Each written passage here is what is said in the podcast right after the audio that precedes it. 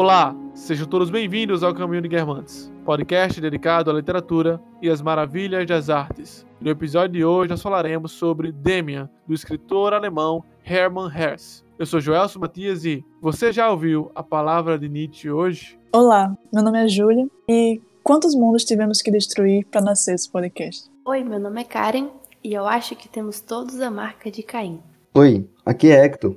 E esse episódio representa a nossa vida, o nosso interior, o nosso destino e o nosso demônio. Então é isso, pessoal. Estamos aqui mais uma vez reunidos para conversar sobre uma obra e, dessa vez, uma obra da literatura alemã, como já dito, o Demian.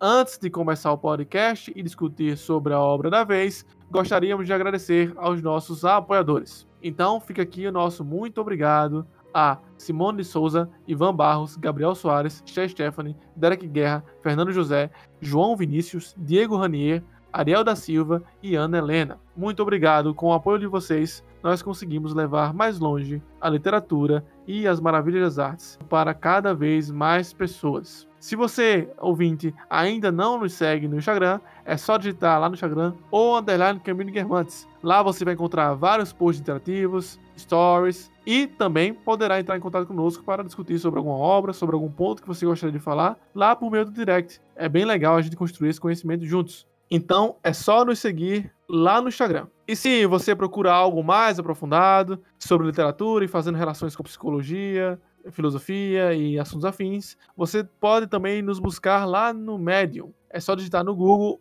ocaminho.medium.com. Lá você vai encontrar textos, ensaios, alguns artigos e algumas ideias mais desenvolvidas que nós temos sobre a literatura e esses outros assuntos que já foram citados anteriormente. Então é isso, vamos ao programa.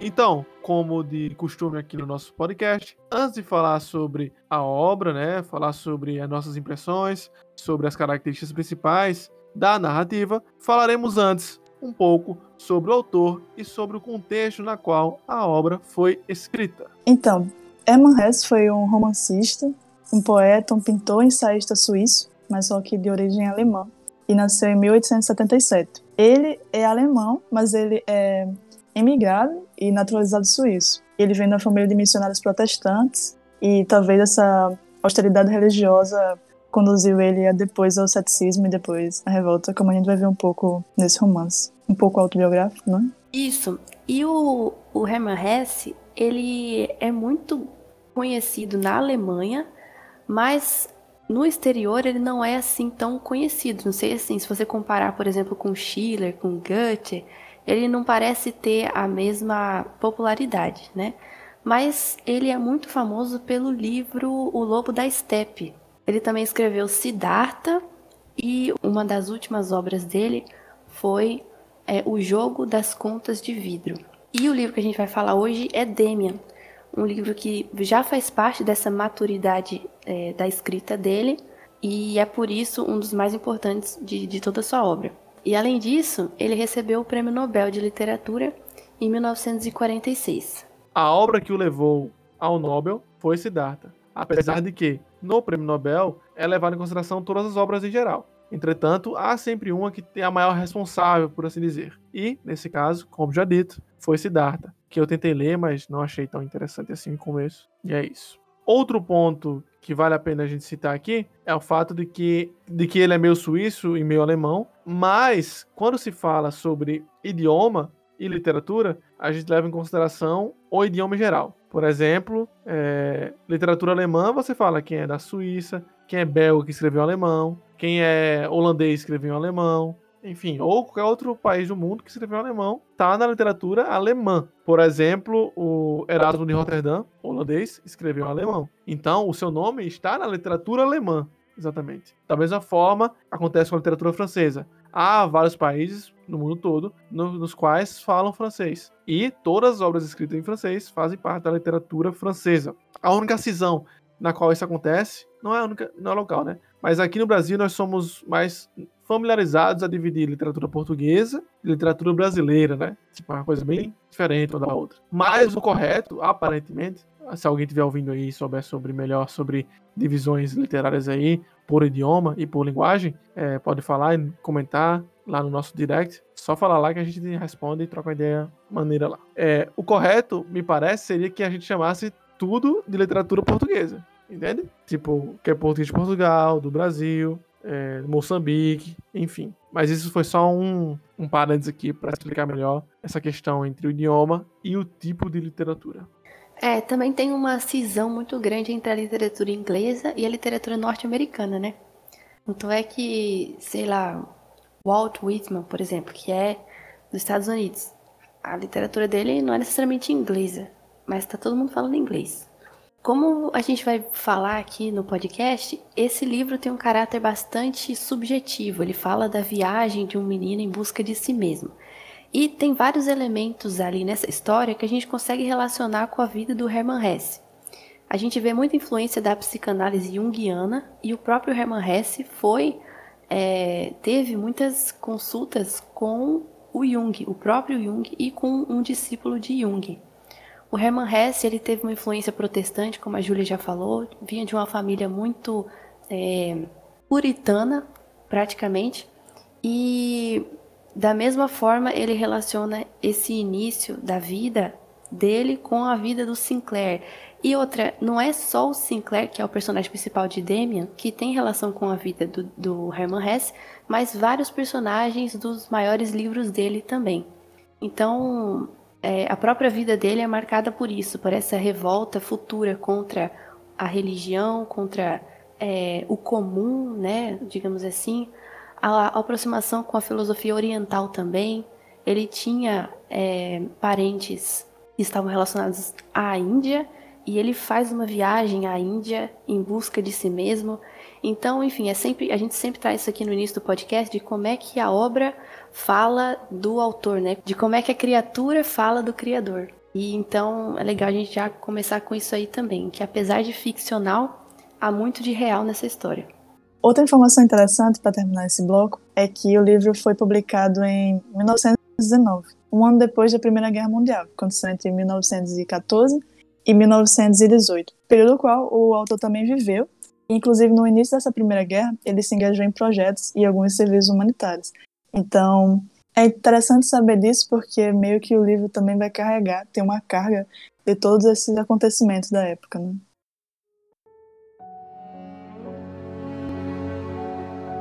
Então, falando um pouco sobre o enredo do livro Damien, o que é que consiste a narrativa, a história que a gente vai acompanhar aqui. Basicamente, a gente vê a história do jovem Emil Sinclair. O Emil Sinclair, ele está escrevendo todo esse relato de como que foi a infância dele, né? Ele já em um momento mais à frente, ele faz um, um memorando de como foi toda a infância dele, o que é que ele é, registra em termos de diários mesmo, né?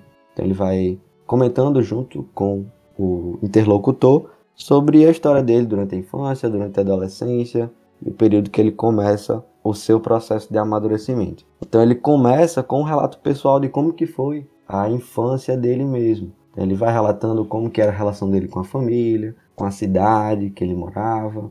A gente percebe que ele tinha uma família abastada, né? Então ele era um jovem rico, né? Ele tinha boas condições financeiras, sociais, e a gente começa a realmente encaminhar um enredo, uma narrativa um pouco mais é, interessante a partir do momento que esse jovem Emil Sinclair ele relata uh, o momento em que ele conhece o personagem Max Damien. Então, o Damien é um outro pequeno garoto lá da escola que ele conhece, mas que ele descreve como sendo uma pessoa é, autônoma e segura como homem feito. Então, desde aquele momento em que ele era pequeno ainda, ele toma como referência esse outro garoto que é bem é, diferente, ele se destaca em vários níveis e é justamente o personagem do Max Damien que vai ter uma influência muito forte no desenvolvimento desse personagem. Então a gente vai acompanhando a relação dele com esse personagem, né, do Emil Sinclair, com o Damien, como que são as conversas deles, o que é que eles é, têm de ideias. Em alguns momentos específicos, o Damien passa para ele algumas visões, algumas ideias que ele tem que vão ser muito importantes, vão caracterizar muito bem é, qual que é a influência desse personagem em cima, em cima do próprio Emil Sinclair.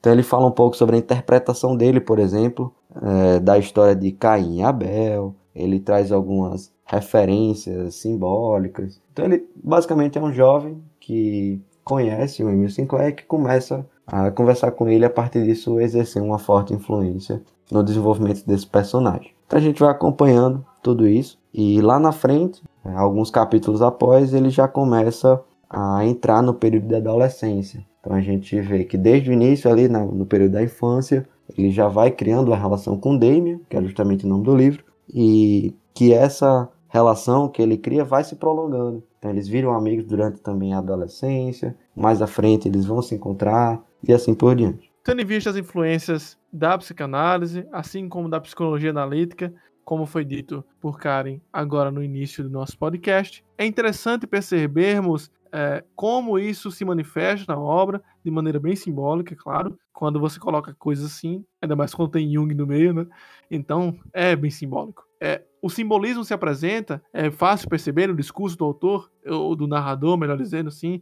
Por vezes é meio confuso saber se é o narrador, o autor, o personagem está falando. Vamos falar um pouco mais sobre isso na frente do podcast. É, mas vemos no discurso uma questão que vai ser pautada durante toda a narrativa, que é o lado luminoso e o lado obscuro. Ele mesmo, quando criança, tendo seus 11 anos, que é a idade inicial na qual o personagem nos fala, que tem, né? Ele percebe de maneira segura que há na casa dele essa parte mais luminosa e essa parte mais escura. Se, por um lado, a parte luminosa de seu lar é representado pelos pais, que fazem parte da igreja, pelas irmãs, que são boazinhas e fazem tudo do jeito certo. O lado obscuro é representado pelas empregadas. É claro que não há exatamente aí apenas uma questão de preconceito, se é que há algum. Também não estou negando que haja.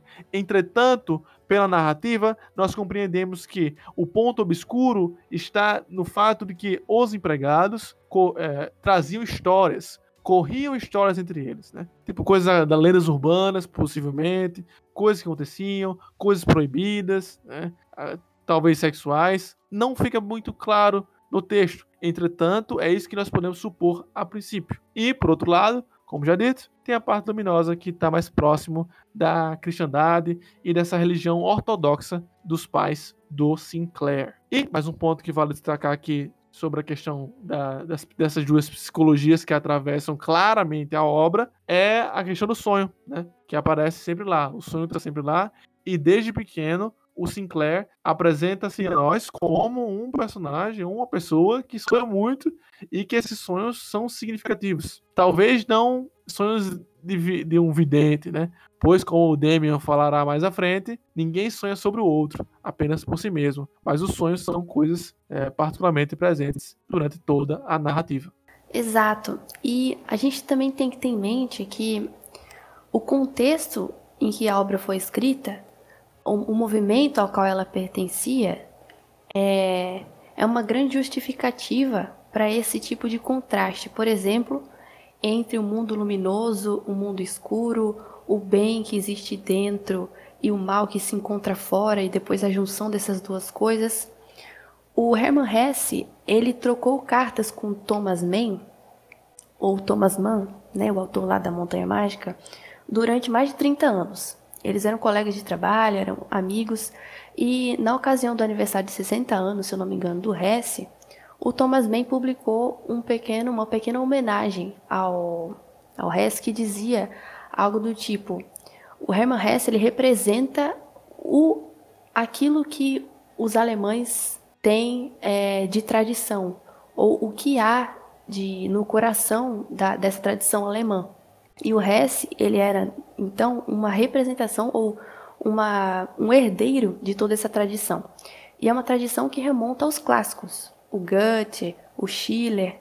Então, não dá para considerar o Hesse ainda um escritor moderno, mas ele é, ainda faz parte daquele idealismo romântico de que, por exemplo, fazia parte também o sofrimento do jovem Werder.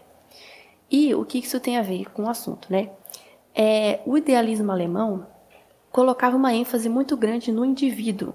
Então a gente vê tudo aquilo de processo de tomada de consciência, essa coisa do olhar para dentro, descobrir, chegar à, à sua subjetividade, tudo isso faz parte desse idealismo alemão e faz parte também essa ideia de que é, é preciso romper com aquilo que está na superfície para poder se achegar adentro. Então, por exemplo, era bom a família, o ambiente em que o pequeno Sinclair vivia dentro de casa, era assim, era luminoso, era tranquilo, mas aos poucos ele vai percebendo a superficialidade ou a fraqueza que existia aí. E essa era uma tendência do idealismo alemão também, era ir contra essa, esse comodismo da burguesia, por exemplo, daquela época, e mostrar que realmente há algo mais, há sempre que se aprofundar e tem que sair dessa zona que, que mantém as pessoas tão passivas diante das coisas que acontecem com elas. E uma figura né, de toda essa ideia é exatamente o Sinclair. Então, a, o reconhecimento desse contraste luminoso e escuro, o bem que existe dentro e o mal que existe fora, é uma característica do próprio movimento ao qual Hess pertencia. Ainda Isso mais quando percebemos que há influência do movimento simbolista aí, né? E, como já falamos em outro podcast, mais precisamente no podcast sobre um retrato do artista quando jovem, o simbolismo, né, que também pega algumas influências anteriormente do, do Marcel Proust e depois, posteriormente, temos a Virginia Woolf também como uma herdeira desse certo simbolismo que vai mexer com coisas mais simbólicas muitas vezes, um pouco complicadas de se compreender, é, mais oníricas, mais precisamente aqui. Oníricas é a palavra certa. É um, é um simbolismo exatamente onírico, onde o sonho é, ele acontece em várias etapas. Né? O sonho noturno e o sonho diurno. Inclusive, o sono diurno é uma temática interessante nessa narrativa e até estranha, pois, como veremos, é uma perturbação do Sinclair frente à capacidade que a personagem Damian tem de dormir durante o dia acordado. Mais ou menos isso. Vamos conversar sobre isso aí. É meio confuso. Agora, voltando um pouquinho, o que Karen falou sobre supostamente o Hermann Hesse, segundo Thomas Mann, trazer toda a, a marca alemã, por assim dizer, essa cultura alemã. Além de ser clássica, eu vejo por outro lado, Karen. Eu tava lendo né, a história concisa da literatura alemã, do Otto Maria Carpo, e fica claro que a literatura alemã, ela é meio. A literatura não. A cultura alemã, ela é um pouco estranha. Vamos dizer assim. Não quero soar preconceituoso, xenofóbico, por assim dizer.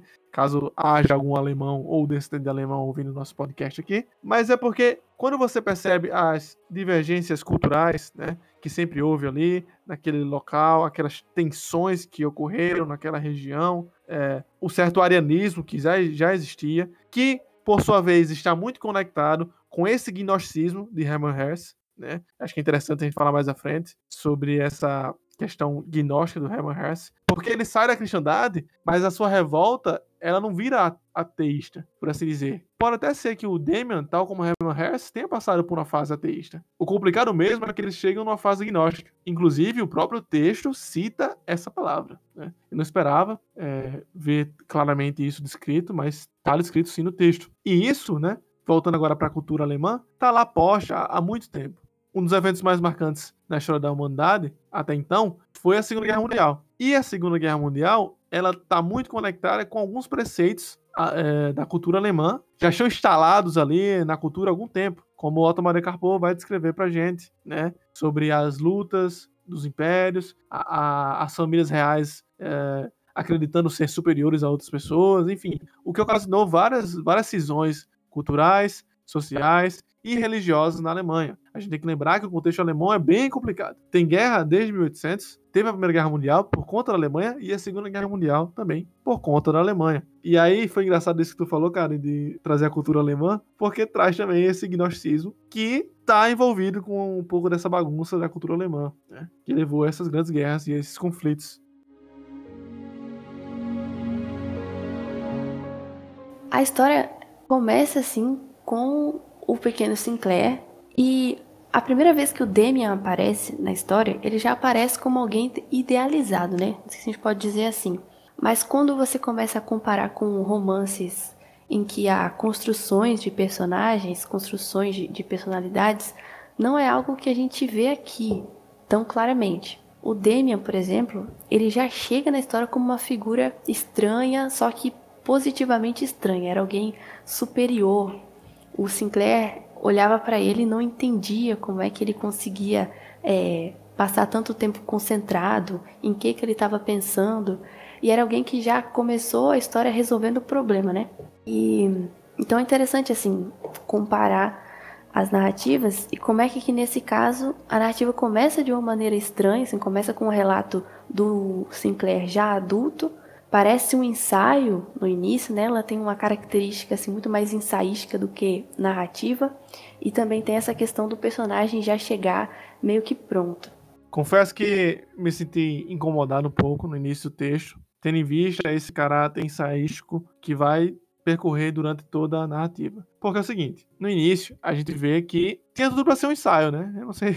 Ou uma autobiografia. Parecia muito, assim. Prefácio, principalmente. No primeiro capítulo, né? E aí ele nos conta algumas coisas, ele no, no, nos explica algumas coisas, né, o narrador. E depois, até conversei com o Julia, no dia que eu li. Falei assim, ó, ele explica de forma ensaística barra autobiográfica, e depois ele vai falar assim, e agora começamos nossa narrativa. E ele conta a mesma coisa, igualzinho, só que narrativamente. De um ponto de vista literário, esse início dele não tem nenhum sentido, porque ele poderia expor todas as características familiares, simbólicas, é, que ele quiser ali, estéticas, durante a narrativa. Mas não, ele escolhe explicar para você, assim, assim, assim. Inclusive, eu posso falar, a gente pode conversar mais sobre isso, elaborar, discordar nos meus pontos, mas eu tenho um ponto aqui para pôr que é, não é tão na cara assim, mas parece que às vezes o livro é bem didático, sabe? Em algumas ideias. Mas quando chega outros personagens mais importantes, a gente conversa sobre isso.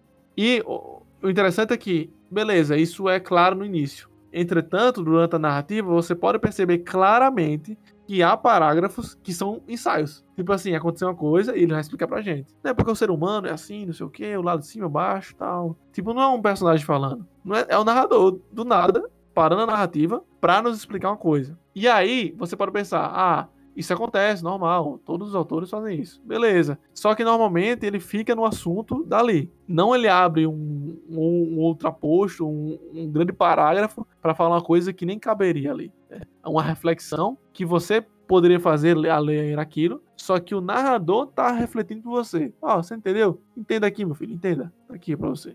Eu até entendo que, beleza, é um estilo diferente, é uma coisa perceptível, você sim vê pedaços de ensaio misturado na narrativa, mas eu não, não vejo grandes problemas nisso aí, não. Sinceramente. Porque assim, quando você está escutando uma história, você dá liberdade para a pessoa que está contando a história fazer as próprias reflexões dela sobre aquilo, até porque foi ela que presenciou a história, foi ela que criou a história. Então, é até interessante você ter essa visão do próprio autor misturada na narrativa, sabe? É, eu acho que o fluxo nesse livro é interessante. É, é bom. É só, realmente só no começo que a gente nota assim, como o Gelson falou, que ele praticamente repete a mesma coisa. Isso aí realmente me incomodou um pouco no começo. Mas com relação às reflexões que acontecem durante o livro, isso aí eu achei bem natural até. Uma coisa eu tava pensando enquanto você tava falando, esse livro, é, inicialmente, ele foi publicado sob um pseudônimo. Tipo, não foi publicado pelo nome do, do Herman Hesse. Talvez isso tenha algum impacto da nossa confusão quando há essa diferença entre narrador ou o personagem está falando, enfim. É, esse caráter autobiográfico realmente fica bem confuso, né? Durante. Enquanto a gente vai pensando sobre, ah, qual influência tem aqui e tal, tal. É bem. É interessante até, na verdade, pensar sobre isso. Me pareceu no final da leitura que eu aprendi mais sobre Herman Hesse do que sobre os personagens. Verdade. Então, acho que você consegue aproveitar melhor essa obra, entendendo mais da psicanálise e enxergando essa obra como praticamente um texto psicanalítico mesmo, entendeu? Tipo, quando eu tava lendo, eu não tive nenhuma pressão de é, entender a estética do livro. Eu simplesmente tentei me colocar na cabeça do personagem, fui tentando perceber as sutilezas que existiam dentro do desenvolvimento dele. É, claro que não é uma super estética literária no sentido do desenvolvimento desse personagem, da formação dele, como acontece em James Joyce. Mas essa também não parece ser a intenção, entendeu? A intenção parece ser, inclusive, sei lá, até em alguns pontos provar pontos da psicanálise. Então, para mim, facilitou muito ter essa compreensão, ter essa abertura de entender que, ah, esse texto vai ser assim, então vamos ver até onde ele vai. Por isso que eu não tenho tanta crítica a fazer em termos de o quanto que ele explica, o quanto que ele é didático, porque eu acho que a ideia do texto é essa mesmo se eu ficar sempre preso nessa estrutura mais estética e tal, vou acabar perdendo esses pontos. Por mais que, de fato, em alguns momentos fica chato, em alguns momentos fica é, inconveniente ali a participação do narrador, mas eu acho que vai também da abertura do, do leitor. Assim, só pra fechar esse ponto, pra mim não foi nem um narrador tanto, sabe? É, é, esse ponto que eu levantei realmente me incomodou no início. Mas depois de um tempo, quando você se acostuma, quando você compra a ideia, né? Aquela coisa de suspensão de descrença, que Karen gosta sempre de, de, trazer aqui e nos relembrar que é muito importante durante a leitura. Inclusive para que não faça uma, literatura, uma leitura chata, né? Tentando muito amarradinha. Eu não fiz essa leitura, certo? Realmente apareceu isso, mas eu tentei é, abstrair, né? Fiz, ah, vou, beleza. Mas depois de um tempo, para mim, ficou um pouco chato os personagens também. E aí a gente pode falar um pouco mais quando falar sobre os personagens. Porque todos eles pareciam um só. e aí eu não sei até que ponto isso foi proposital. Porque até faria sentido a narrativa, né? Mas. Mas é um só, pô. Você tá é, certo. Eu também. É um só. Porque o mentor dele, dele e a mãe dele falam tudo. É o mesmo cara falando, sabe? É a mesma pessoa falando. É um só, pô. É incrível, pô. É um só, exatamente. Todos têm a marca. É, eu acho que deve ter até um nome estilístico mesmo para esse tipo de, de, história, porque uhum. não é uma narrativa assim que você tem personagens, tem acontecimentos, não, a coisa parece que está concentrada num ponto e você tem personagens que todos participam dessa mesma ideia, sabe? Então, realmente é bem diferente mesmo. É estranho no início, mas se você parar para pensar, a narrativa toda serviu ao propósito do autor, né, que era expor essa jornada, expor essa ideia. É como se todos estivessem no mesmo caminho, né? E talvez esse ponto psicanalítico, que eu não tenho nenhuma propriedade para falar, esse caminho de introspecção, o caminho interior para si mesmo. Sei. Exato. Só para a gente colocar assim uma estrutura clara, o que acontece durante a narrativa, quais são as partes importantes dessa história. O Emil Sinclair, ele é criança, ele percebe que a família é um lugar de paz, um lugar luminoso, um lugar tranquilo, mas aos poucos o mal de fora, ou o que é estranho, o que é bárbaro, vai entrando dentro da casa dele, começando pelas histórias do, dos, dos empregados, né? A, a influência da, das, crianças, das outras crianças na escola. Então, dessa fase passiva dentro de casa, ele começa a enxergar o outro lado. Então, ele vai para o outro lado. E efetivamente, o que significa ir para o outro lado? Significa entrar numa negação de tudo que ele teve, de todas as ideias, as crenças que ele recebeu, uma negação da religião, dos princípios morais e uma aproximação com a boemia, né? E depois disso, ele volta para esse princípio, só que de uma maneira é, alterada, uma maneira complexa, já elaborada, né? Digamos assim. Então, se dá para dividir em três partes importantes, eu acredito que seriam essa, né? É, a saída é, do ambiente cômodo, o, o envolvimento com a boemia, com o lado negro do negócio, e depois um retorno é, elaborado para aquele mesmo ponto inicial. Tudo isso, claro, com suas complexidades, mas é basicamente isso que acontece. Nessa tensão dos dois lados, nessas transições, Acho importante a gente pontuar aqui como uma estrutura própria do ser humano essa relação que nós temos com o princípio da realidade, que é um conceito psicanalítico, certo? Seguinte, resumo rápido, não vou falar muito. O id, ele busca o prazer, em a grosso modo. O ego, ele media, certo? E o superego é aquele que, que gerencia, por assim dizer, para que a gente não faça besteira. Resumo muito resumido aqui. E aí, se o id ele busca o prazer, ele vai querer buscar prazer independente das circunstâncias.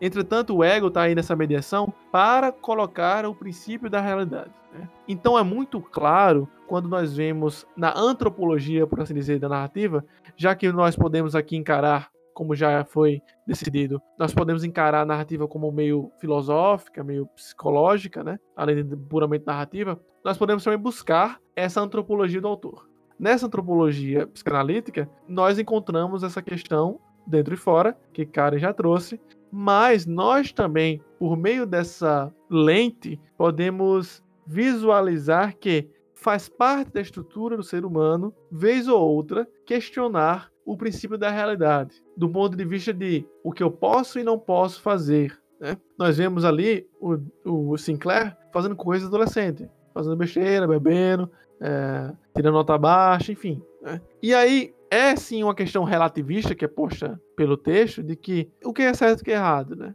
aparentemente, seguindo essa antropologia da psicanálise, o certo e o errado depende do que é socialmente aceito, né, para o momento. E o princípio da realidade nos impede de sermos bestas, por assim dizer, e que saia matando todo mundo e, sei lá, transando todo mundo da rua e fazendo o que quiser. É exatamente nesse ponto que o narrador vai tocar, né, que o autor vai tocar ali, pra gente ver um pouco. Então, nesse momento da narrativa, acho que fica bem claro as estruturas psicanalíticas acontecendo. Exato, até porque a, o primeiro contato que ele tem com esse outro lado vem pela culpa. Quando ele mente, né, naquela historinha lá com aquele aquele garotão que era o brabão do grupo, que ele diz que ele inventou a mentira dizendo que tinha roubado as maçãs de não sei o quê. E aí o garoto começa a impor medo nele. E ele se sente culpado de ter contado a mentira, sente culpado diante dos pais, diante da família, e é isso que acaba com esse sonho infantil dele, é a culpa. E essa culpa acaba acompanhando ele também em toda a vida boêmia. Então, ele era uma pessoa que, mesmo se entregando a esses prazeres externos, ele não era alguém que se aconchegava nisso. Em todo momento, ele expressava um incômodo com aquilo ali. É claro que tinha uma culpa é, por causa da, das crenças, mas ele já tinha rompido. Mas, mesmo rompendo com todas as ideias, com tudo isso que prendia ele a esse sonho infantil, ele se sentia mal com aquilo que ele estava fazendo. E tem um ponto interessante também, que é o fato dele dessa transgressão, né? Onde é que entra essa transgressão? É, veja que ele se revoltou contra a moral é, judaico-cristã, né? Da, que, que, que, predominava na família. Ele, ele foi para boemia. Tudo isso aí, no fim das contas, o, o importante disso não é contra o que ele está lutando ou está se revoltando, mas é o fato dele estar se revoltando em si. Então, por exemplo, é, a transgressão dele nesse contexto onde ele morava, no Ocidente, era ir para a Boemia, era se revoltar contra a religião é, cristã da família. Mas se, por exemplo, ele estivesse numa sociedade que fosse boêmia por natureza, a transgressão dele seria ir contra a boemia. A transgressão numa religião hindu, por exemplo, seria ir contra o hinduísmo. Então, é, é, importante a gente colocar isso aqui também. Os marcos dessa da vida dele, né, são os atos em si em relação a ele mesmo e não em relação a outro. Não é uma história sobre a revolta contra de, determinadas coisas, mas é uma, uma, uma história de alguém em busca de si mesmo. Né? Então a transgressão é algo que diz respeito somente a ele e a sua viagem em busca de si. É interessante a gente visualizar isso porque essa desconstrução, desconstrução é a palavra exata para a gente falar sobre o que está acontecendo com Sinclair nesse, nesse, nessa obra. É, ela é interessante de ser visualizada porque ele não só está indo contra isso, porque ele acha que isso é mal ou porque é uma moral menor, apesar disso também ser colocado em, em pro, a prova, né? Ser testado e ser questionado pelo próprio Demi. Ele fala, ah, essa moral menor aí, claramente influenciada por Nietzsche. Mas parece, como o Karen trouxe aí, com essa transgressão, parece que essa revolta é contra a própria estrutura da realidade, por muitas vezes. Independente de qual realidade fosse, cultural, funcional, né? Orgânica, tipo, se ele fosse um alienígena e tivesse duas cabeças, a, a, a, estrutura que ele ia ter que quebrar ia envolver isso também, né? Então é sempre essa quebra da estrutura para buscar esse eu interior. Já que eu citei Nietzsche, acho que também é interessante falar sobre como Nietzsche era, era, era ele fazia a filosofia do martelo, né? Era para destruir mesmo. Ele queria destruir. É, era o principal ponto dele. E, diferente do que muitas pessoas acham, o ponto de Nietzsche não é exatamente destruir o cristianismo. Muita pessoa fala, ah, ele queria destruir o cristianismo, Deus está morto, não sei o quê. Mas, antes disso, ele queria quebrar com a vigência do pensamento platônico como tal, certo? Como foi interpretado, como Sócrates foi interpretado por, por, por Platão e como isso influencia a nossa sociedade atual e toda boa parte da civilização, né? Porque as próprias ideias cristãs têm em seu núcleo e em suas bases algumas características bem próximas com a filosofia platônica, que chega até hoje em nós. Então a gente não só tem dois mil anos de civilização pós-Cristo influenciados pelo cristianismo, mas a gente tem mais de dois mil anos a, a mais, né? Pelo menos 4 mil, 5 mil anos por aí, de uma tradição é, platônica. E era contra isso, basicamente, que Nietzsche estava indo. Né? Então, toda essa estrutura da realidade que foi imposta há muito tempo, que o Sinclair, por meio do Demian e sua mãe, e os outros personagens que vão aparecendo, vão pôr a prova para ele. Essa primeira quebra que ele tem contra a tradição, na verdade, lá na infância ainda, quando ele primeiro entra em contato com o mal de fora, digamos assim, a gente pode considerar isso como o primeiro renascimento dele. Existe sempre a história desse pássaro, né, que tem que quebrar a casca do ovo para sair ao mundo, ou seja, para descobrir o mundo, para nascer é necessário destruir o mundo. Então essa ideia é a, é a metáfora do, daquele pássaro que está relacionada a um, um, contexto mítico aí, né, na, na história do Demian e da mãe dele, mas que no fim das contas representa isso, que para nascer você tem que destruir aquilo no qual você estava envolvido. E esse primeiro renascimento, como a gente já comentou aqui, ele é temperado de angústia e sofrimento. Então, claro, para nascer é necessário sofrer. Então, ele sempre dizia que, apesar de tudo, eu me sentia miserável. Então, mesmo reconhecendo esse nascimento, ele reconhecia também o sofrimento daquilo. O sofrimento é, então, uma das etapas fundamentais desse processo da descoberta de si, né? E Jung mesmo falava isso, né? E relacionava, aliás, a ideia de sofrimento à categoria de sombra, que é um dos temas que a gente já falou aqui no podcast, mas que a gente vai falar um pouquinho mais agora.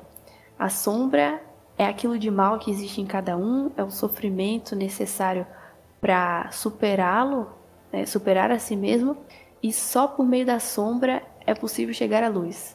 Eu acho que vale a gente conceituar rapidinho aqui, só para quem tá ouvindo e não sabe o que é sombra ou não tá ainda habituado com os pensamentos de Jung, ou nunca ouviu falar também, rapidinho, é, na obra O Homem e seus Símbolos, no capítulo sobre o processo de individuação, esse capítulo que não é escrito por ele, mas sim por uma mulher chamada Marie-Louise von Franz, é, ela vai explicar aqui o seguinte, abre aspas, por meio dos sonhos, passamos a conhecer aspectos de nossa personalidade que, por várias razões, havíamos preferido não olhar muito de perto. É o que Jung chamou de realização da sombra. Ele empregou o termo sombra para essa parte inconsciente da personalidade, porque realmente ela quase sempre aparece nos sonhos sob uma forma personificada.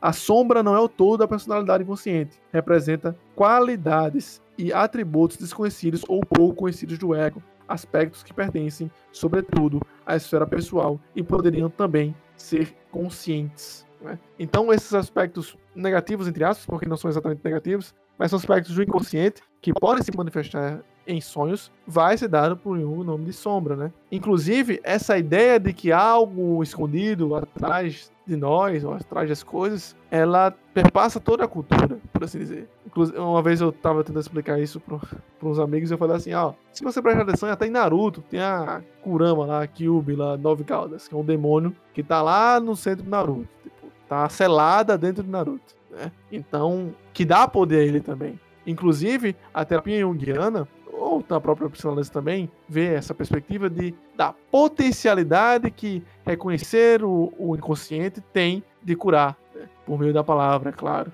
É, eu acho que tem dois pontos aí bem legais. O primeiro é sobre o que o Karen falou sobre o quanto que ele vai quebrando né, essa visão dualista que ele tinha em relação ao mundo luminoso, mundo obscuro. E acho que fica muito específico, muito bem é, detalhado isso quando ele está na fase da adolescência. É, quando ele. Enfim, a fase da adolescência é naturalmente conhecida, né? Por, por esse estigma de, de, revolta, de dúvida, de questionamentos. E o que eu vejo aqui é que aquela culpa que ele tinha desde aquele primeiro pecado, por assim dizer, que foi quando ele mentiu, falou que tinha roubado aquelas maçãs do, uh, daquele senhor e por conta disso ele criou uma culpa. Uh, que foi cada vez mais sendo pressionado né, por aquele valentão. Essa culpa, eu vejo que ele foi transformando isso em dúvidas é, sobre o mundo luminoso que ele tinha como ideal. Então, tipo, quando ele vai ficando mais adolescente, ele meio que catalisa essa energia, essa culpa que ele tinha, em realmente dúvidas sobre a religião, dúvidas sobre a estrutura da família. Então, ele começa a ter essa transformação, né? Não só porque a fase da adolescência tem esse teor, mas porque essa energia que ele já tinha e que vai sendo personificada através de outros personagens, vai moldando né, esse tipo de pensamento dele. Por isso que eu falei ali quando o Gelson falou, não, parece que é um personagem só. E de fato parece que é um personagem só, porque eles estão ali para dar voz ao que ele tem de estrutura psíquica. Né? É como se aquele velho ditado, né? Quando você está procurando alguma coisa, toda vez que você olha para algum canto, você encontra isso. Ah, uma pessoa que está, um casal que está buscando ter um filho, toda vez que olhar para uma calçada, para um carro, vai ver um casal, uma mulher grávida e uma criança. Então ele, como personagem central e principalmente como sendo o eixo do que a gente está vendo, ele vai enxergando nessas outras pessoas pontos que ele tem na sombra dele, por assim dizer. Então são pontos que ele não consegue entender conscientemente que ele tem dentro dele, que ele pode desenvolver, mas que através dessa personificação ele vai conseguindo moldar ali alguns questionamentos, algumas dúvidas sobre religião, é, estrutura social e assim por diante. Então acho que são pontos bem interessantes justamente dentro desse processo de individuação dele. Então, ele não está ali só como um personagem de uma narrativa simples, ele está realmente como um personagem que está se desenvolvendo a partir de um processo de amadurecimento, de individuação mesmo, psicanalítica, a partir de principalmente esse tipo de referência que ele cria é, desses personagens que existem no mundo mas que ele enxerga nesses personagens alguns pontos da própria psique dele e que naquele momento ainda são inconscientes. Então acho que é um. Não sei se, deu, se ficou claro, mas acho que é um, um grande resumo aí do que a gente tentou falar.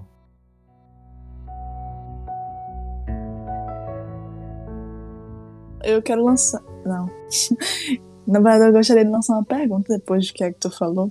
Que esse caminho do personagem é um pouco angustiante eu sinto angústia em várias, várias etapas da vida dele, desde que ele é criança até é, suas concepções como adolescente, quando vai chegando perto a ser adulto. Então, eu gostaria de perguntar se essa, esse autoconhecimento, esse caminho para si mesmo, ele necessariamente precisa de alguma angústia. A gente tem que é, pegar em coisas que vão ser dolorosas. Existe isso acontece? Vocês sabem responder? Acho que Joelson tinha comentado isso sobre o trabalho do, do psicólogo comigo. Você lembra? Ter comentado sobre isso? Eu falei sobre um, um, texto que a gente leu na aula, Karen vai lembrar, sobre o arquétipo do curador, né, que para curar tem que ferir. Esse texto foi escrito por um, por um, um analista junguiano, né, aluno de Jung, não pelo próprio Jung, entretanto está dentro desse, desse, desse aspecto aí também.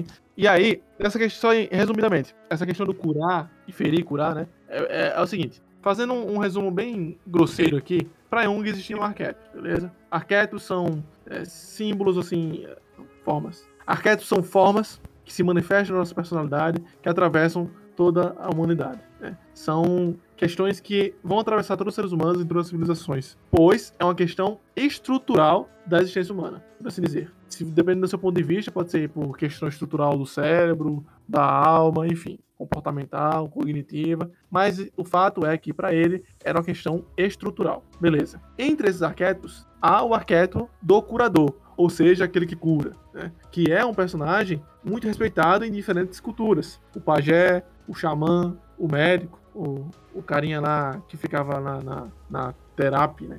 que era a mesa dos, dos deuses gregos que eram curados pelo sonho. Enfim, outro aspecto interessante do arquétipo do curador é que para curar tem que ferir. Né? Tipo, não há cura sem o corte. Não há cura sem que você converse sobre coisas complicadas durante o processo terapêutico, por exemplo. Ou o próprio processo terapêutico junguiano toca no inconsciente. Lembremos que o inconsciente guarda coisas que, por várias razões, nós não queremos saber. Nós né, recalcamos, colocamos para trás, por assim dizer. Mas fechando essa pergunta, eu sempre vejo por esse lado de que para que você consiga passar por um processo, não sei se o caminho do autoconhecimento, tal como o Herman Hesse sugere por meio do Demian, é, tem que ser assim, mas para você passar por um processo, você tem que se ferir, né? Você vai tocar em assuntos assim mais complicados. O, inclusive, eu lembrei agora de uma frase do John Peterson, né? que ele não é cristão, mas ele fala isso, ele fala... Não é à toa que o personagem heróico, axiomático, axiomático da, do Ocidente é Jesus Cristo, né? Ele, nessa frase ele fala que viver é sofrer. A existência requer sofrimento. Né? E para buscar esse equilíbrio, temos que passar por algumas dores aí. Inclusive, no texto que eu citei no início, é no texto onde uma, uma garota que estava sendo analisada pelo seu próprio professor, porque na cultura, né, na tradição aí dos Jungianos tem isso, né? O analista é seu professor também. Não sei se isso é sempre, só tô falando por cima. Mas a menina sonha que eles estão nadando e ela segura no calcanhar dele enquanto ele guia, só que ela se corta nos corais. Mas ela só se corta porque ele deixa. E ele fala: ah, é importante no processo você se cortar sozinha. É importante você ficar aí sozinha, né? Se cortar no coral sozinha e se virar e dar um jeito de sair daí. Faz parte dos processos de autonomia. É claro que, do ponto de vista de abordagem, está separado essa perspectiva de autonomia, de o mais romântica seria a junguiana. Entretanto, eu vejo os dois como, como participantes, né? Do mesmo processo. E é interessante ver que o próprio Demian fala isso, né? Ele chega pra mãe, não sei se é como é que tu falou, não sei se a mãe e ele existem, mas o Demian fala é, pra mãe, ele tá passando pelo momento mais difícil. E ele sabia que ele tava passando pelo momento difícil. Só que eles deixaram ele passar. Porque nesse caminho deve ter tribulações. Não é à toa que na narrativa do herói, na jornada do herói, que é a narrativa mais básica da literatura ocidental, há um momento de luta, né, do desafio, para que só assim, ao final da narrativa, nós encontremos o herói com o Elixir, né, o herói vitorioso que retorna para casa com seu prêmio até assim, no próprio senso comum mesmo, essa ideia tão comum que é hoje falar, ah, saia da zona de conforto. Isso é tão banal que perdeu o significado, mas é uma expressão desse conceito que é quase absoluto, né? De que para qualquer mudança é necessário sofrer, é necessário sofrer, por mínimo que seja esse sofrimento, seja você estar tá de preguiça na cama e você ser obrigado a levantar. Isso é um pequeno sofrimento. E é sofrimento, em menor ou maior escala. Sofrer é uma etapa da mudança e, claro, da evolução do, conhecimento de si, tudo. E o próprio William James era outro. Aí, assim, na tradição psicológica, como o Joyce falou, você pode olhar por diversas partes que explicam esse fenômeno, que é claro, de que é necessário sofrer para mudar, para melhorar, é, você pode olhar até para o básico do básico. Por exemplo, homeostase. Homeostase é um conceito da fisiologia cerebral, né, que indica que todo homem, toda pessoa tende ao equilíbrio. O ser humano tende a ficar em equilíbrio. Mas para ficar em equilíbrio, você tem sempre altos e baixos. Você é obrigado a padecer em algumas coisas e compensá-las com outras coisas, sempre alto e baixo. E o próprio fato de você tender ao, ao equilíbrio já é uma indicação também que você está sempre procurando o conforto. O corpo funciona assim, o cérebro também funciona assim. Você vai sempre procurar a linha estável. Então, qualquer coisa que abale essa linha, por mais que seja positiva para você, vai fazer sofrer, um pouquinho que seja. É, William James, como eu ia falar antes, é, ele até falava em dois tipos de mente. Ele falava: tem uma mente saudável e a mente mórbida. E a mente saudável, ela era aquela que mantinha-se feliz o tempo todo. Só que ela é confinada numa superfície. Ela é confinada no mundo da superficialidade, de, dos prazeres, de você comer, dormir. Você está feliz até certo ponto, mas é, super, é superficial. Somente a mente mórbida, ou seja, aquela que, que sofre pela falta dessas coisas, desses prazeres, por um pequeno momento que seja, Somente essa mente poderia se apresentar um, como um caminho para o renascimento, uma verdadeira consciência de si, né? Então, acho que sim, é, é um consenso de que é necessário sofrer para melhorar. Seja sofrer um pouquinho, seja sofrer muito. Desde que eu aprendi isso sobre homeostase, sempre que eu fico com febre, eu penso: olha aí, ó, corpo trabalhando aí, homeostase aí, sendo buscada.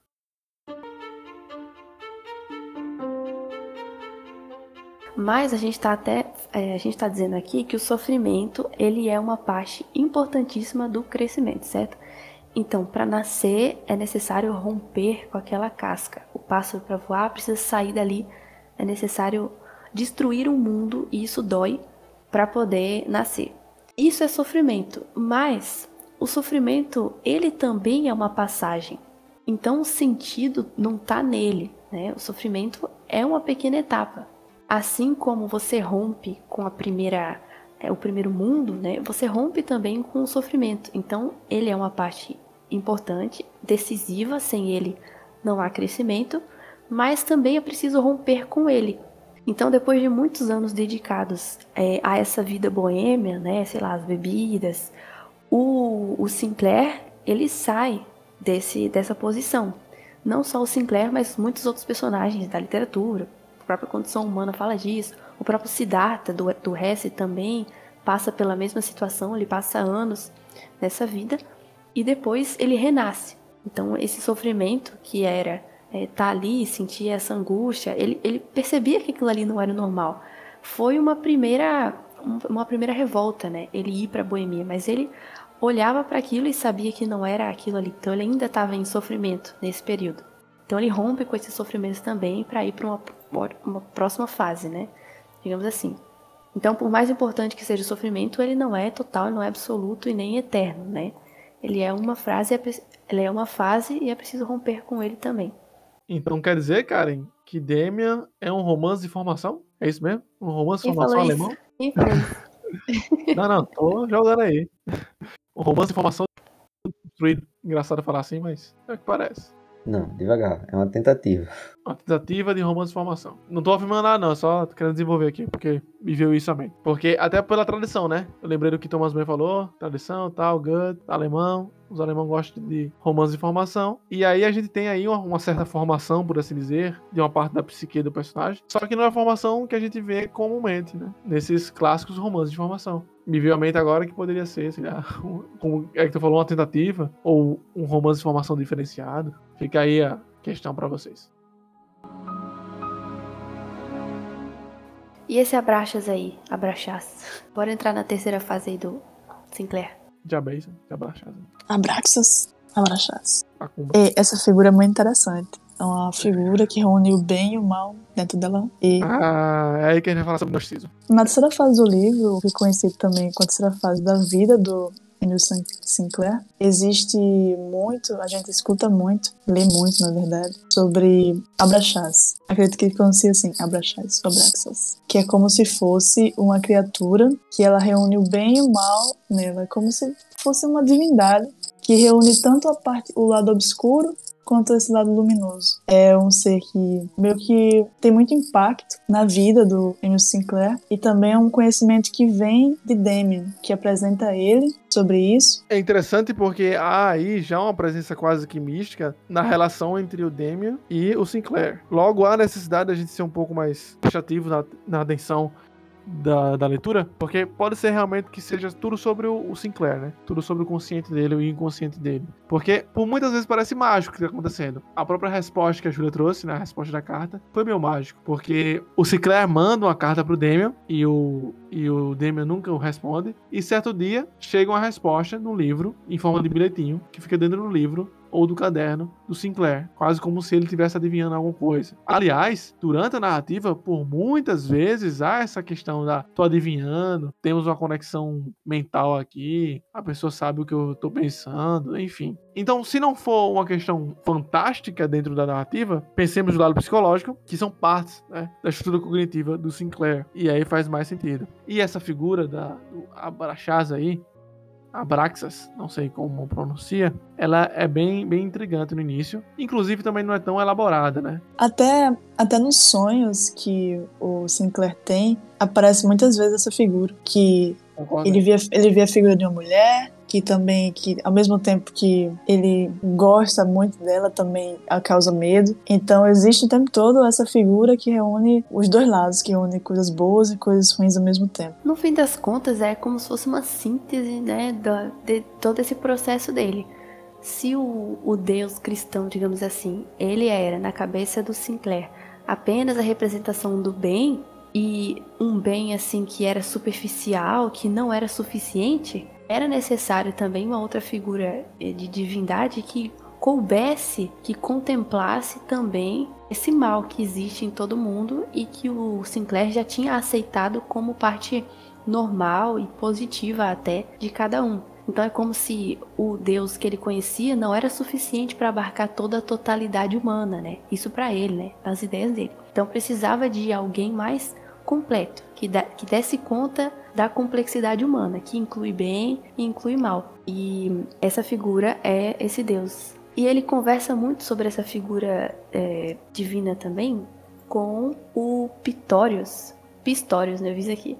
Esse Pistórios, ele é um organista de uma igreja que toca lá e, é uma música muito linda que toca o Sinclair, que é uma coisa. Só que depois o Pistorius diz que não liga para nada daquilo, que ele tá tocando só por tocar e que ele não confia em pessoas que apreciam a música e ele vê essa apreciação com maus olhos. É até contraintuitivo, né? Essa figura de alguém que parece tão mística, só que despreza a, a arte a esse ponto, né? Enfim, é um dos personagens mais interessantes da narrativa para mim é esse Pistorius. Engraçado que eu lembrei do organista do filme Luz de Inverno, que a gente já tem podcast aqui. Se você não assistiu o filme, assista e ouça. Porque o filme é muito bom e o podcast também tá muito massa. Porque o, organista também se apresenta como um arquétipo aí de alguém descrente. É claro que o organista de Luz de Inverno é descrente de Deus. Ele faz chacota, enfim, né? E de toda aquela situação do ritual, do próprio ritual cristão. Ele faz toda a chacota. E aí ele também faz chacota na música, não exatamente do ritual cristão. Até porque ele tem percepções um pouco complexas sobre isso. Mas eu fiquei pensando, que é isso? Que, que coisa é essa aí do, estigma esse aí? Que arquétipo é esse do organista que despreza aquilo que ele tá fazendo? Eu lembrei de Karen, na verdade. Artista. Cara é outra aí, ó. Ela vai lá, toca órgão. é, fazendo um link com o que Karen falou e fazendo um link com esse ser que une as coisas, é interessante que nessas conversas, que é no momento em que o Sinclair ele é adolescente, que ele está meio que perdido na parte do sofrimento dele, que ele encontra esse o organista, eles têm conversas muito interessantes entre eles, muito pertinentes.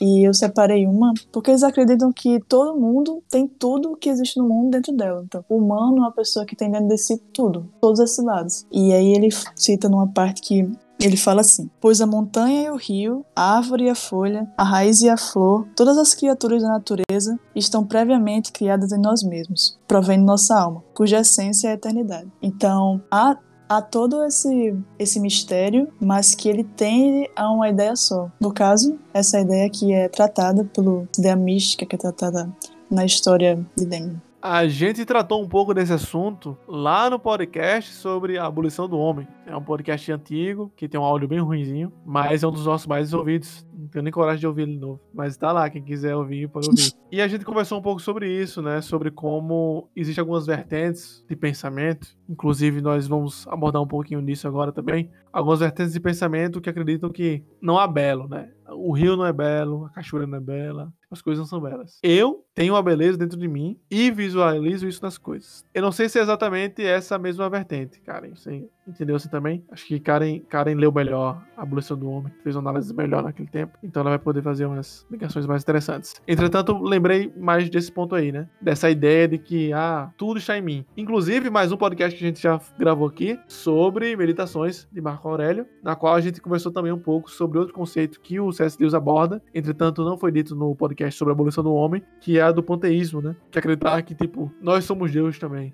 Nós fazemos parte dessa força, enfim. Poder falar um pouco mais disso aí pra gente, Karen? Não sei se você pensou sobre isso. Olha, assim, é, na leitura, exatamente por causa dessa mistura perigosa entre individualismo e misticismo, né, que é quase uma religião, mas é uma espécie de religião sem regras, né, uma religião filosófica. Essa a mistura dessas duas coisas eu acho que é que causa exatamente isso, esse subjetivismo de que o C.S. Lewis falava na abolição do homem. Toda a conversa deles é realmente direcionada para isso. Eles veem tudo dentro deles e logo não exatamente há valor nas coisas de fora. Então, se, enquadra, se enquadrariam os personagens e essa filosofia nessa situação. A beleza não tá na, lá fora, mas está nos olhos de quem vê, né? A filosofia diz precisamente isso. Você enxerga a beleza porque a beleza está dentro de você. E aí eu deixo uma frase que eu ouvi uma vez, que você ouvinte, vocês podem concordar ou não, mas eu achei bem interessante, né? Que a beleza, ela é o objetivo. Entretanto, nós precisamos de um de uma formação, por assim dizer, de uma estrutura subjetiva para poder aprendê-la. Quando nós compreendemos ou quando nós admiramos e meditamos sobre algo belo, esteticamente belo, é com nossa parte subjetiva e não com a razão que nós chegamos a isso. Então, essa tensão entre o subjetivo e o objetivo me parece mais saudável, a compreensão da beleza. Eu acho que isso é importante também, levando em consideração a passagem do personagem Pistorius, né? Porque assim, quando ele aparece, se eu não me engano, é inclusive um momento que o, o Damien não tá tão presente ali na vida do Sinclair, né? Eu acho que ele tinha acabado de se mudar, alguma coisa assim. E aí ele tava em outra fase. E aí o que é que ele vê dentro desse personagem Pistorius? Um outro mentor para auxiliar ele dentro do desenvolvimento dele e que ele vai dar voz a todo esse tipo de, de elaboração que ele tem. Então, por exemplo, um dos momentos mais marcantes que ele tem com o Pistorius é quando eles dois estão simplesmente sentados assistindo uma, uma fogueira, né, ali na lareira dentro da casa do Pistorius. E aí naquele momento ele simplesmente para para observar o fogo e eles começam a conversar e elaborar sobre as questões místicas e é, simbólicas do fogo, claro que relacionado ao desenvolvimento do Sinclair. E o que Johnson falou agora também se relaciona com isso, uma vez que a beleza, por assim dizer, é uma, uma coisa objetiva, mas que precisa de uma subjetividade para poder apreendê-la. Acho que também é algo que acontece nessa cena especificamente. Ela não só demonstra é, essa transferência que o Sinclair tem da referência que ele tinha do Damien para o próprio Pistorius, né, em algum momento, como também mostra esse tipo de relação com é, a realidade, com a beleza, com a natureza que está ali representada pelo fogo. A natureza nessa conversa e na narrativa toda, ela é colocada como símbolo desse impulso, dessa semente, dessa potência que existe dentro de cada um. Então, eles estão sempre falando de que como se dentro deles houvesse tudo, né, como a gente já falou aqui, dentro de cada indivíduo tudo está contido. E para desenvolver a si mesmo e desenvolver tudo que há dentro de si, é, passa por essa fase justamente cultivar essa semente de atender a esse impulso que existe de cada um, que é o impulso da natureza. Ele fala, é, tem uma página aqui que já é o, Sinclair refletindo sobre a, as conversas com, os, com o Pistorius, sobre essas essa divindade do bem e do mal, enfim, ele fala exatamente isso. Eu era um impulso da natureza, um impulso em relação ao incerto, talvez do novo, talvez do nada. E minha função era apenas deixar que esse impulso atuasse, nascido das profundezas primordiais, sentir em mim sua vontade e fazê-lo meu por completo. Esta e somente esta era a minha função. É exatamente isso, essa nova imagem que, que se ergue na frente dele é essa potência que existe de cada um e que simbolicamente e claramente está ligado com a ideia de natureza, né? O princípio de tudo, enfim. Engraçado que, apesar de fugir dessa disciplina rigorosa é, apresentada no texto cristã, mesmo assim, mesmo essa filosofia mais livre, essa religião livre, como Karen conceituou anteriormente, ela tem um fundamento de ordenação, né? Essa coisa de, ah, eu era impulso, mas eu vou elaborar meus impulsos, enfim. Mesmo sendo uma moral, não sendo uma moral comum ou a moral vigente, há uma ideia, né, que perpassa muitos pensamentos, inclusive o pensamento do Sinclair e do seu mentor, que é de que é necessário uma ordenação, apesar de tudo. Vocês ficaram com essa impressão também? Sim, e, eu, e depois eu pensei que, tipo assim, a revolta deles não é contra a ordem com O maiúsculo. Porque a ordem é um, é um princípio inalienável da condição humana. Não é possível viver sem isso. O contrário de ordem é o caos. O, a, a briga deles, a briga dessa, dessa ideia, é ir contra a superficialidade dessa ordem, entre aspas, que se encontrava naquela religião. Tipo assim, toda vez que eles falavam do cristianismo que ele conhecia, é lógico que aquilo não é o cristianismo aquilo era a expressão do cristianismo na, na, no contexto dele e que é a expressão hoje em dia em muitos contextos também. É como se fosse uma imagem que a gente tem do, do cristianismo e que ele tinha também e que no fim das contas não ele não estava criticando a ordem, mas estava criticando uma coisa feita no automático, aqueles preceitos seguidos cegamente sem reflexão, o dogma, exatamente, que era disfarçado de ordem, mas que era só uma repetição cega daquilo e era contra isso que, que eles falavam, né? Eu acredito. Sim, faz sentido, até porque, pela ideia deles, parece que é o conceito do, do tal, né? Bem e mal, que a gente também conversou lá, podcast sobre a abolição do homem, parece também ser um pressuposto para eles, né? Bem e mal, essa dualidade e tal. Inclusive, gostaria agora de abrir um parênteses para falar um pouco sobre o gnosticismo dos personagens e possivelmente também do gnosticismo de Hammer Harris. Acho melhor a gente se atentar ao gnosticismo representado no texto. Em um resumo rápido também, mais uma vez a gente vai ter que fazer um resumo rápido para explicar alguns conceitos. Eu gostaria de trazer o conceito de gnosticismo definido por Eric Voegelin, Eric Wagner, que é um, um, filósofo, um cientista social que caiu na moda ultimamente. Entretanto, ele é muito complexo, então vou falar bem por cima mesmo. É, só li alguns artigos e alguns comentários dele, mas sua obra, em geral, ela é bem robusta. Você tem que ler muita coisa. Você tem que dominar pelo menos os clássicos da literatura ocidental para saber ler e entender o que ele está querendo falar, né? Mas vamos lá, resumir rapidinho. O Eric Wagner, ele tem um conceito de gnosticismo que ele mais ou menos traz isso do helenismo. No helenismo existiam algumas correntes que acreditavam que existia um deus bom e um deus mau certo? Tanto que, com o passar da história, as religiões pagãs que é, participavam dessa estrutura, não exatamente helênicas, mas outras culturas que participavam dessa estrutura de Deus bom e Deus mau, vão ser, entre aspas, satanizadas pelo cristianismo e vão fazer parte, né, do simbolismo satânico que a gente entende hoje em dia, cristão, né? Tipo assim, é o bode, o pentagrama, né? Não existe realmente uma cultura é, satânica que o cristianismo contrapõe. Até porque para o cristianismo não existe o, o, mal encarnado tal como a gente imagina, né? É o bem e o mal seria a ausência de bem. Mas voltando aqui, esses símbolos que representariam o Deus mal dessas outras culturas pagãs, por assim dizer, é, são satanizadas no cristianismo. Show. Agora vamos voltar aqui. Na Idade Média, teve uma, uma heresia, que também era gnóstica, que eram os caras que acreditavam em Deus, o Deus cristão mesmo. Entretanto, eles acreditavam que também existia um Deus mau, quase como se Lúcifer fosse esse Deus mau, certo? E aí, por que eu tô trazendo Eric Wagner? Porque ele é um autor muito interessante e muito importante para a modernidade, que foi basicamente no momento em que Hermann Hesse escreveu o livro dele. Eric Wagner é um cara que ele vai criticar basicamente principalmente as ideologias. Ele vai definir muitas coisas sobre as ideologias e ele vai criticar principalmente ideologias como o marxismo e o nazismo, porque ele acredita que essas duas foram as principais e mais gritantes do século XX a colocarem uma deformação do imaginário, uma deformação da estrutura da realidade das pessoas, né? Que trouxe até as guerras mundiais e alguns problemas sociais impostos até os dias de hoje. E aí é interessante ver o gnosticismo de Eric Wagner porque ele acreditava que esse gnosticismo tenha chegado na modernidade por meio dos autores. Por exemplo, exemplo, Nietzsche, Hegel, Marx. É, eles eram caras que estudavam gnosticismo, eles estudavam textos antigos, enfim. Então, na primeira versão da teoria de Eric Wagner, ele acreditava que esses conceitos gnósticos tenham chegado na modernidade por meio desses autores, né, que estudavam isso. Entretanto, após estudar a obra de William James, tô já citado aqui anteriormente por Karen, ele chegou à conclusão que na verdade não é exatamente isso. Não foi por meio da, uh, da leitura de Karl Marx ou da leitura de Hegel dos gnósticos que chegou na modernidade e o gnosticismo. Não. Ele chegou à conclusão que faz parte da estrutura da consciência humana essa dualidade. É nossa limitação. Essa dualidade é a nossa limitação. Não tem para onde correr. O próprio Damian expressa isso em sua fala. Tipo, ah, essa aqui é a estrutura, é isso